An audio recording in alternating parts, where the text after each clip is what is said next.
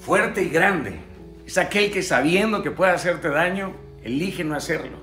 Porque entre más llenas tu corazón de amor, más espacio queda en él. Es que el amor no llena el corazón, lo agranda. Es por ello que el problema de un corazón grande es que ocupa más espacio y por eso es más fácil darle. Queridos, en esta vida las palabras siempre envidian de los actos lo que ellas no pueden decir y sobre todo si es un acto de amor. Por eso no tengas tiempo para algo tan insignificante como lo es el odio. El odio no crea, no produce, solo destruye. La fe, la esperanza, el amor siempre van a vencer. La ecuación hoy es clara. Si aumentan su odio, aumentaremos el amor y el perdón. Porque por encima de los que corren están los que vuelan y por encima de los que vuelan están los que curan las alas rotas con dosis masivas de amor. Busquemos amar tanto y de forma tan masiva que no nos quede espacio ni tiempo para poder odiar a nadie, no negando el odio que pueden hacer en nuestro corazón, sino interviniéndolo, transformándolo, desactivándolo.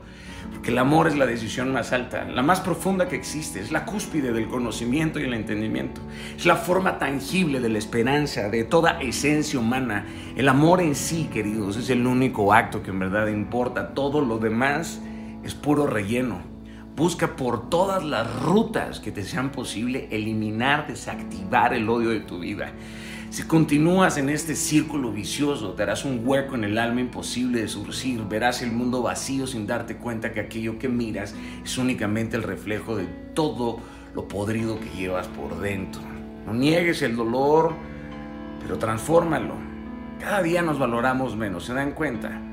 Y esa es una de las profundas razones por las que cada día nos destruimos más. No hemos aprendido a adherirnos a otras culturas, a otras formas de pensar o como mínimo platicar con otros respetando sin denostar. Porque aquellos que no reconocen en ellos mismos lo del otro, lo atacan sin medir y sin escrúpulos.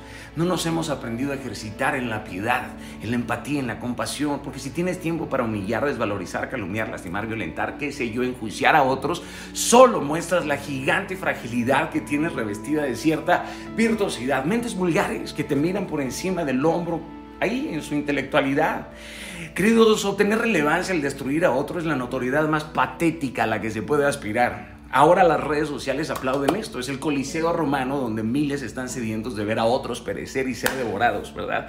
Digamos que la Inquisición no, no se acabó, solamente se mudó aquí, en donde millones de verdugos están esperando destruirte, a condenarte. A lo mejor tu vida les pica, les molesta, porque no han entendido que hay otras formas de vivir, otras formas de ser, otras formas de pensar, y escondidos tras cierta hipocresía te acusan de ser malo cuando ellos también viven en la oscuridad. Digamos que hay quien se hace pasar por santo, por genio, por elevado, por gran pensador, pero tienen el alma marchita, con un hueco, supurando veneno. Miren queridos, este mundo te va a ver partido y en el suelo y aún así se van a reír de ti y se van a repartir los pedazos que quedan de ti en el suelo. Pero se ríen ahora. Pero un día, un día esa mueca va a ser borrada cuando a ellos también les toque pagar la factura al final. Querido, quiero quiero que sepas algo para romper esa cadena de ese enemigo. Ámalo, perdónalo, no se lo esperan. No les bajes la mirada, no retrocedas, mantente firme, pero cuando ataquen, golpéalos tú de regreso con la piedad, túmbalos de ese pedestal, pero con un golpe certero de amor.